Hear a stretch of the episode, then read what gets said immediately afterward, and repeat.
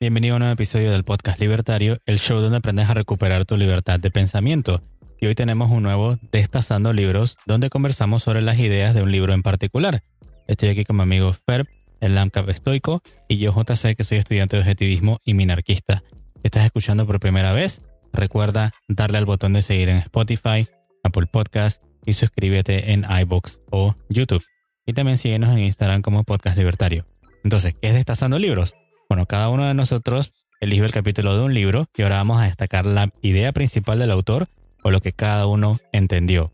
Y el libro que vamos a destazar hoy es Lecciones al joven economista de Robert Murphy. Para que sepan, Robert Murphy es un economista y autor estadounidense de la escuela austriaca y un libertario y teórico del anarcocapitalismo. Pertenece al Instituto Ludwig von Mises y además de escribir y dar clases, Murphy también da conferencias, participa en varios podcasts de divulgación y para mí es uno de los, mis economistas favoritos por su gran humor y también por su sencilla forma de explicar conceptos abstractos. Entonces, antes de empezar, bueno, ¿cómo estás hoy, Fer? Hoy estoy bien. Por lo general estoy bien. Cada, cada día que es grabar podcast, yo estoy bien. Y estoy muy feliz del tema de hoy, en especial este destazando y el capítulo que elegí, porque considero que lo que vamos a mencionar hoy es esencial para entender los episodios futuros que vamos a tener aquí en el podcast en el tema de economía. Esto es una base para empezar a entender la economía de mejor manera. Sí, perfecto. Bueno, entonces nos vamos directamente a los capítulos, ¿no? Este, bueno, en este episodio voy a empezar yo con la lección número 9 de este libro de Lecciones al joven economista.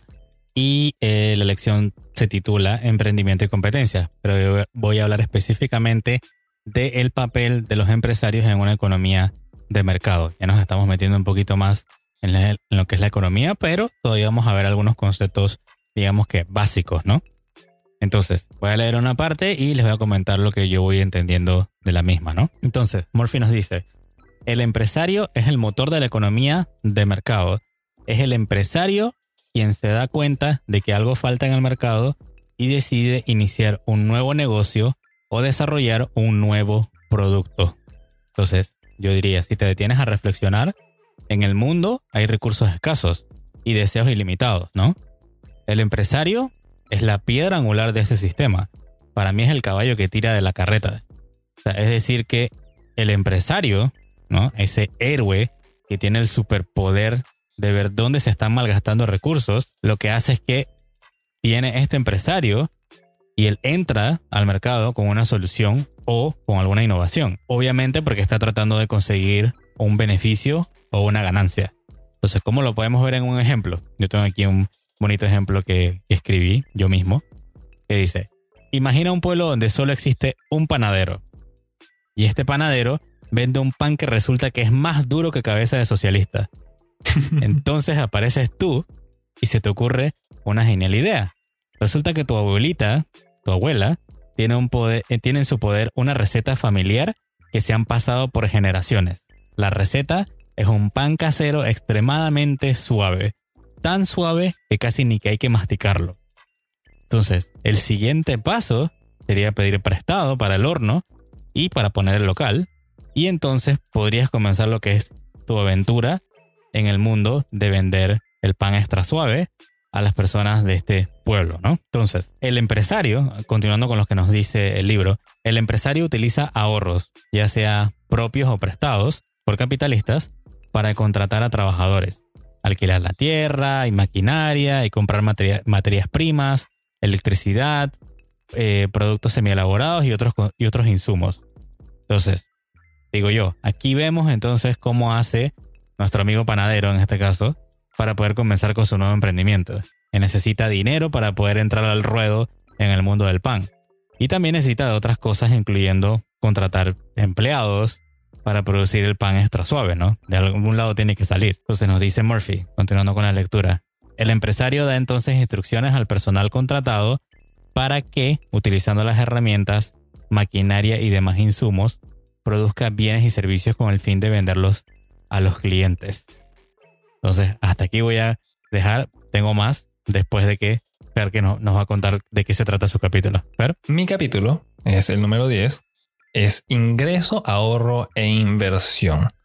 Y va muy de la mano con el ejemplo de este emprendedor que está buscando hacer pan. Él necesita obtener ingresos, ahorrarlos e invertirlos para conseguir ese horno.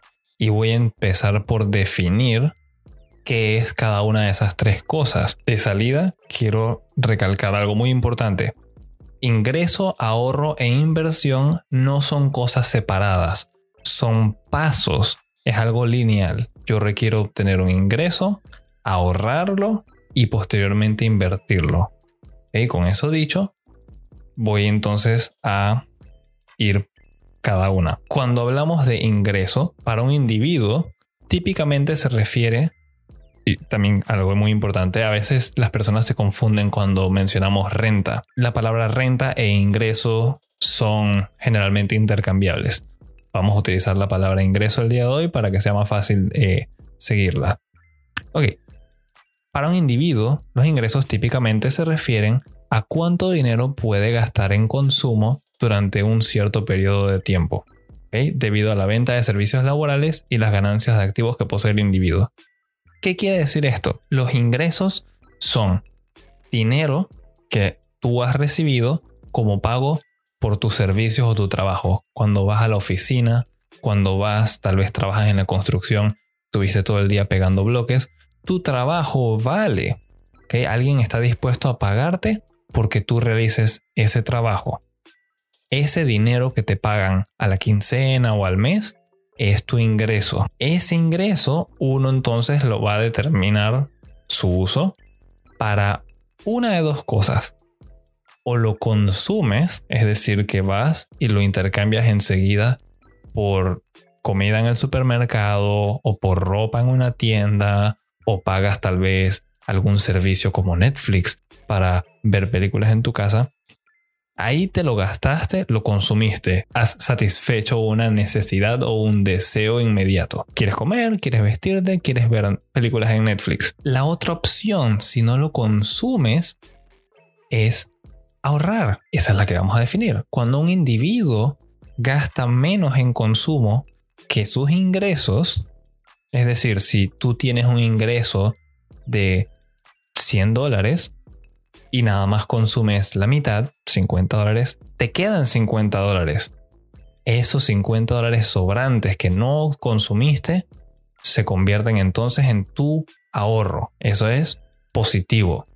Si te lo consumes todo, o peor aún, consumes más de lo que tienes en ingresos, es decir, ganaste 100 dólares, pero compras algo de 150 dólares, o tuviste que pedir prestado o tuviste que sacar de tus ahorros. A eso se le llama desahorrar o pedir prestado. Entonces es muy importante. Si queremos llegar a la inversión y hacer todo bien, necesitamos tener ingresos, no consumirlos todos, ahorrar y luego invertir. ¿Qué es esto último, invertir. A lo largo de mi relativamente corta, no tanto, pero corta vida, he escuchado a muchas personas decir, yo voy a invertir en comida. Ah, voy a invertir en ropa. Voy a invertir en un carro. Todas esas cosas son de consumo inmediato. Y un auto, si no es para trabajar, es un bien que se deprecia. Eso no es inversión. Ahí gastaste dinero. ¿Qué es inversión? Cuando el individuo, o sea, tú, gastas de tus ahorros con el fin de generar más ingresos en el futuro. Eso es inversión. Cuando dices voy a comprar un camión para hacer acarreos, transporte y hacerlo un negocio. Cuando dices voy a comprar acciones, voy a comprar metales preciosos con la expectativa de que eso va a obtener un valor adicional o lo voy a prestar y que me lo regresen con intereses. Eso es invertir.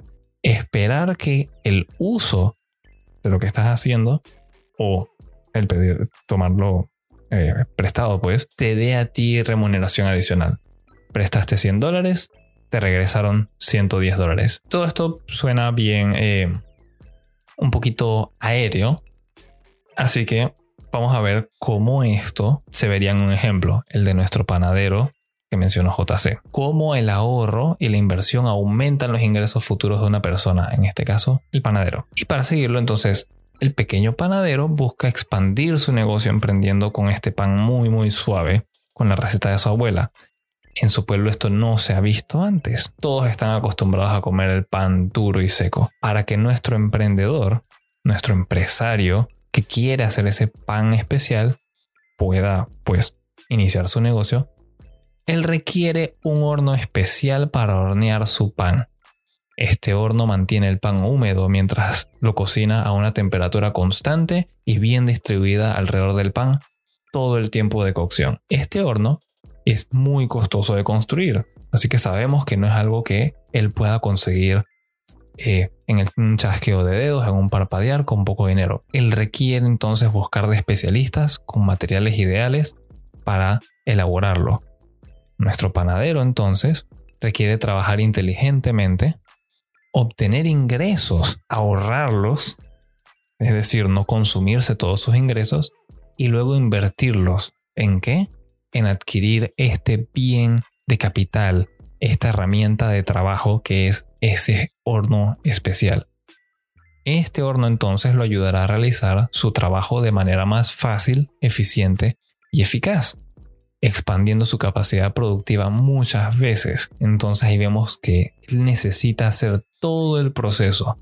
Él necesita trabajar, él necesita ahorrar el ingreso de su trabajo, es decir, no consumirse todos sus ingresos, guardarlos, acumular suficiente dinero para poder entonces conseguir ese horno y eventualmente cuando compre el horno pues ahí hizo la inversión el horno lo va a ayudar a hacer ese pan extremadamente suave, fragante, muy rico, que va a hacer entonces la expansión de su negocio y su emprendimiento. Y pues esto es lo que va a hacer la diferencia entre una persona que simplemente gasta, se lo consume todo, y un buen empresario que busca mejorar su condición a futuro.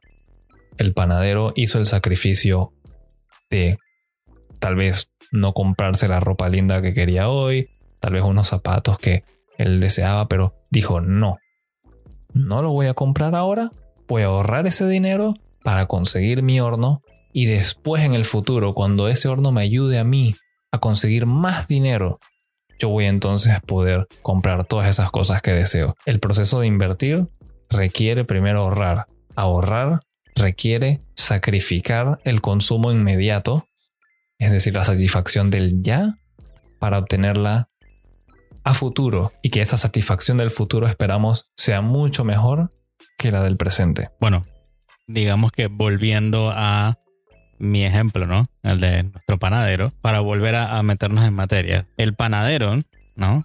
Comienza su aventura en el mundo del pan, que es lo que hemos estado hablando con el ejemplo. Pero ojo, el éxito no está garantizado para él. Porque así mismo como él vio esa oportunidad, volviendo a lo que es el rol del empresario en el mercado, como él vio esa oportunidad, también puede ser que otros la puedan, la puedan ver, la puedan apreciar. Y puede ser que traigan, eh, vean esa oportunidad de solucionar el problema que teníamos al principio, que solamente hay un único pan duro, que es el que se vende en el pueblo. Así que estos otros empresarios también van a competir y quizás podrían traer otras soluciones que terminarán compitiendo contra nuestro panadero del principio, ¿no?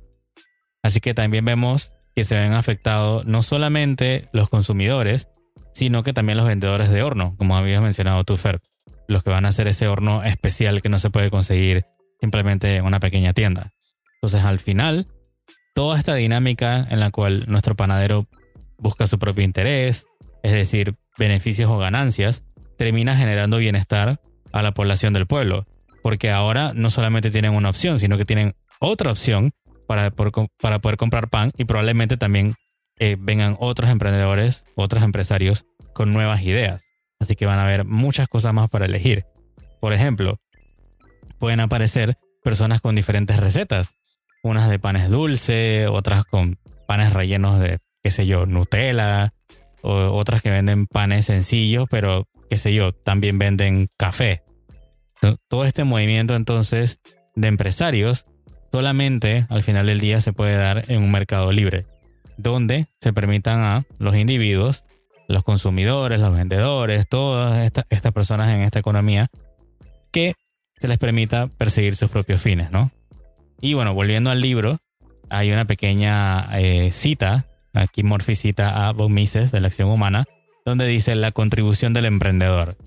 Y dice von Mises, lo que distingue al empresario promotor de éxito de otras personas es precisamente el hecho de que él no se deja llevar por lo que pasó y lo que pasa ahora, sino que acomoda sus asuntos considerando su opinión respecto de qué pasará en el futuro.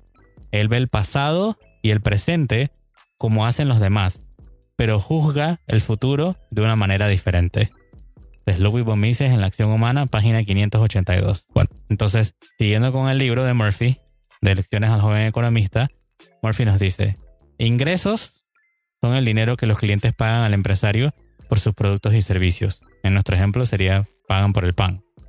Gasto es el dinero que el empresario paga a los trabajadores, proveedores, propietarios y otras personas para poder producir bienes y servicios. Cuando los ingresos son superiores a los gastos, el empresario obtiene una ganancia monetaria. Si los gastos son mayores que los ingresos, entonces el empresario sufre una pérdida monetaria. Aunque los empresarios puedan estar motivados por factores distintos de las ganancias y pérdidas monetarias, cuando la gente se refiere a un negocio exitoso, quiere decir que es rentable. Por otra parte, si alguien dirigiese un negocio que año tras año sufriera continuamente de pérdidas monetarias sin expectativa de dejar de tenerlas, la operación sería probablemente un pasatiempo o tal vez una obra de caridad, en vez de un verdadero negocio, y el pretendido empresario sería en realidad un consumidor al final. ¿No? Entonces, a mí me gustaría hacer eh, un paréntesis importante aquí. No es que tener hobbies o caridad sea malo, pero estamos haciendo el enfoque hoy día en el emprendimiento y el negocio. Estamos buscando cuando uno persigue tener esos ingresos, ese dinero adicional, eh, ya sea por ambición, algún deseo, algo esporádico, cual sea la motivación. El tema de hoy estamos hablando, pues, inversión, perseguir mayores ingresos. Ok, bueno. Y para ese fue lo último que tengo del libro para leer, pero ahora digamos que reflexionando sobre esa, esa última parte, en Panamá nosotros tenemos una frase que yo creo que ilustra la dinámica del emprendimiento y de los negocios. Esto que acabamos de ver. La frase dice, uno no compra huevos para vender huevos. Una frase para reflexionar, diría yo. Entonces, digamos, esto lo que nos dice es que el empresario va a salir motivado por la esperanza de obtener beneficios. Si no, no sale. O sea, que tomará un riesgo, digamos que muy alto e incluso pedirá prestado para poder empezar su negocio, como lo que vimos para poder comprar el horno especial. Ahora, si tenemos, digamos que cientos o miles de empresarios, entonces existen altas probabilidades de que nosotros como consumidores tendremos cada vez más opciones para elegir y poder satisfacer nuestros deseos y necesidades al final del día. ¿no? Entonces, digamos que lo último que yo voy a decir como reflexión es que el empresario que provee un buen producto, un buen servicio, se vuelve exitoso es decir, que se llena de plata o de dinero, si lo, si lo hace bien, ¿no? Si, si nos da un beneficio a, todos. Y esto es bueno. Para mí, la figura del empresario es la figura de un ser heroico, es un héroe, porque él sale al mundo a tomar grandes riesgos y aunque a veces pierda, se levanta otra vez con el conocimiento y la experiencia para intentarlo una vez más. Y digo yo que eso es algo digno de respeto. Y también te adelanto, a tú que me estás escuchando, si en tu país no ven al empresario como un héroe, que es como es mi visión, o no se le respeta por lo que hace, entonces es muy probable que tu país esté muriendo culturalmente hablando. ¿Algo que quieras agregar de eso, Fer? Sí, expandiendo un poco lo que acabas de mencionar, la idea esencial de que haya un aumento repentino en los ahorros permite que las personas dentro de una economía pasen de esos bienes de consumo, o sea, comer ya, vestirme ya y todo eso, a conseguir bienes de capital, expandir la productividad, competir, crecer, desarrollarse, y eso es lo que hace que la humanidad, o al menos una comunidad, progrese a mejores estándares de calidad de vida. Y como menciona JC, eh, eso solamente es posible cuando los empresarios tienen la libertad de traer innovación y competir. Cuando hay competencia, uno requiere pensar más, pensar mejor, traer innovación. Y cuando hay innovación, vemos cosas nuevas y nuevas formas de satisfacer deseos. El empresario es una persona noble y en especial cuando hablamos de libre mercado, que tú tienes, pues, valga la redundancia, la libertad de escoger a dónde ir, dónde gastar tu dinero, hablamos de que ese empresario solamente puede hacerse rico, solamente puede percibir ingresos cuando lo que hace te trae a ti satisfacción, es decir, felicidad. Él gana cuando tú eres feliz. A diferencia de Ham, nuestro amigo el gobierno que gana cuando te roba y te hace infeliz, eh, que es totalmente inmoral. Yo igualmente veo el empresario, los emprendedores, desde, y antes de empezar eh, a grabar el episodio de hoy estábamos conversando de eso, incluso personas de restaurantes pequeños, aquí en Panamá eh, les dicen fondas, cosas muy pequeñas, muy, por decirlo así, humildes, sencillas, tal vez vendan una empanada, unas tortillas. Esas personas son emprendedores. Esas personas tal vez no generan muchos empleos, pero contratan una, dos personas que de otra manera no estarían trabajando. Esos son los héroes sin capa del día a día. Y comparto tu visión, JC. Se ganaron mi respeto. Totalmente. Bueno, ¿alguna reflexión entonces que tú que quieras dejar? E-, ¿Del Era esa. Del libro, pues este libro me ha gustado muchísimo porque tal como lo dice, eh, lecciones para jóvenes que están estudiando economía, es algo que no va a profundizar tal vez en detalles de la economía, pero da muy buenas bases, en especial en cuanto a los conceptos, para entender cosas que vamos a hablar a futuro o si estás por tu propio camino y quieres estudiar por tu cuenta y resulta ser que te topaste con este episodio, te recomiendo leer ese libro como una iniciación en tu camino de estudiar economía, que es algo muy, muy, muy bonito y justo como empieza el libro mencionando, es el deber de quien desea ser parte de una comunidad pacífica, estudiar y entender cómo relacionarse de la mejor manera con los demás.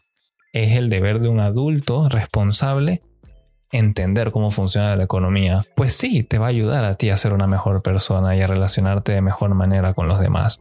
Esto no es solamente porque es bonito estudiarlo, porque lo es, es muy lindo estudiar economía, sino que te va a ayudar muchísimo en tu diario vivir a ser una persona más productiva y alcanzar mejores niveles de vida. Bueno, sí, a mí también me ha encantado el libro porque si no eres no eres experto en economía, como como yo, te da muchísima base, te, explica con conceptos, te explica los conceptos y te pone ejemplos súper sencillos como panaderías, que es algo que, me apasiona igual el pan.